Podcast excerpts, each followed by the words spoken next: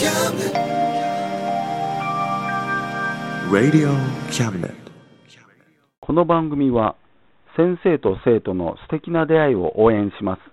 学習塾予備校講師専門の求人・給食サイト塾ワーク中南米に行きたくなったら同行通訳各種手続き代行の融合サービス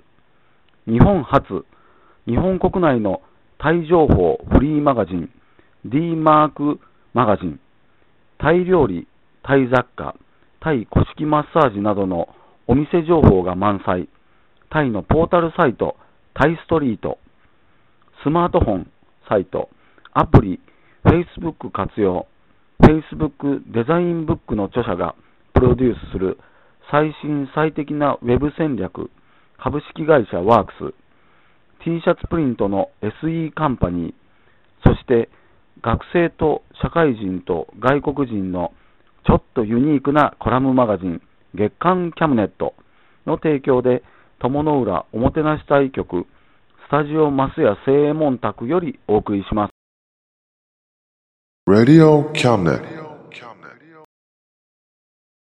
心はいつも友龍馬ぜよ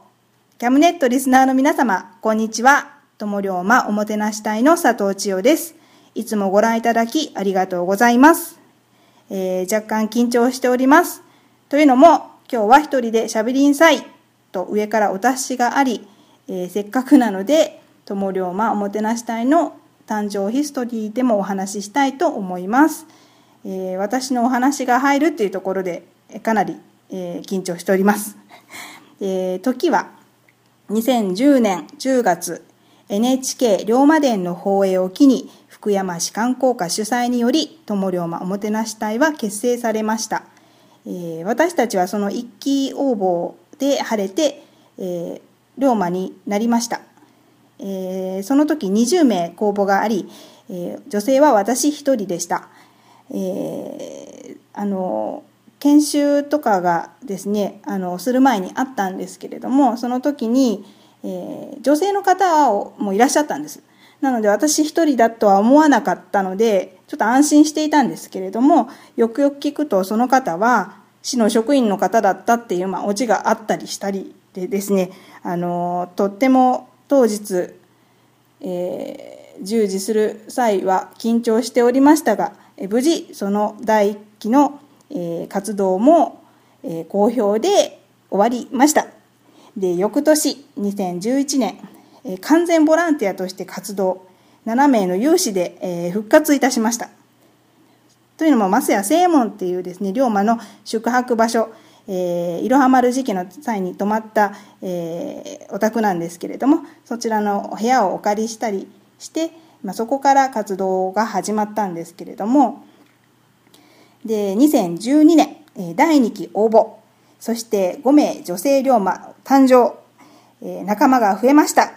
えー今年というので、まあ、の今現在も、えー多くの龍馬のお仲間たちと活動を、えー完全ボランティアでやらせていただいております。最後に、えー今年2013年、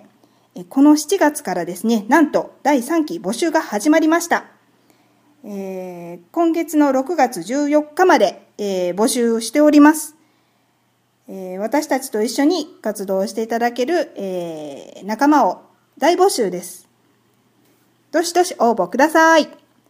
えー待ってます。龍馬のゆかりの地でもある友の浦の魅力をみんなで発信していきましょう。よろしくお願いいたします。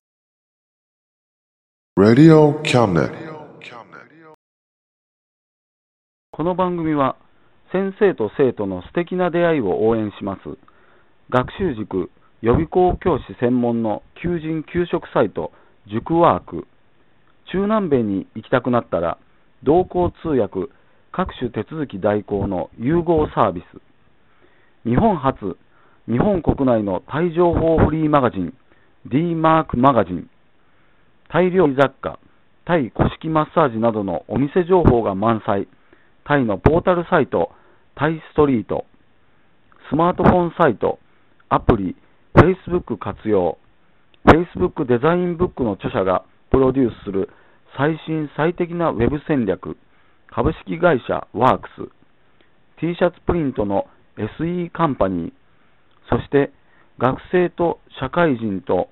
外国人のちょっとユニークなコラムマガジン、月刊キャムネットの提供で、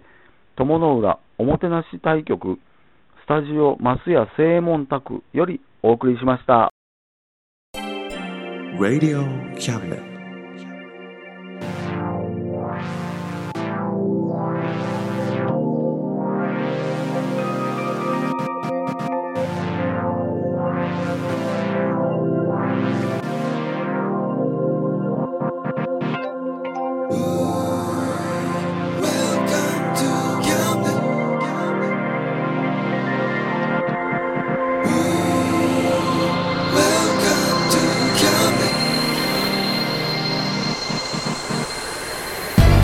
Can listen, we can see you.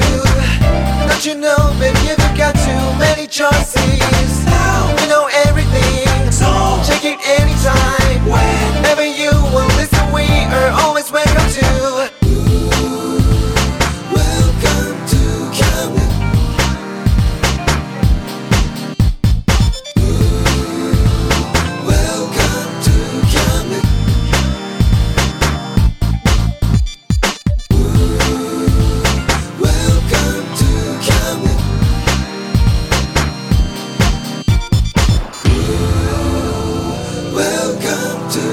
coming.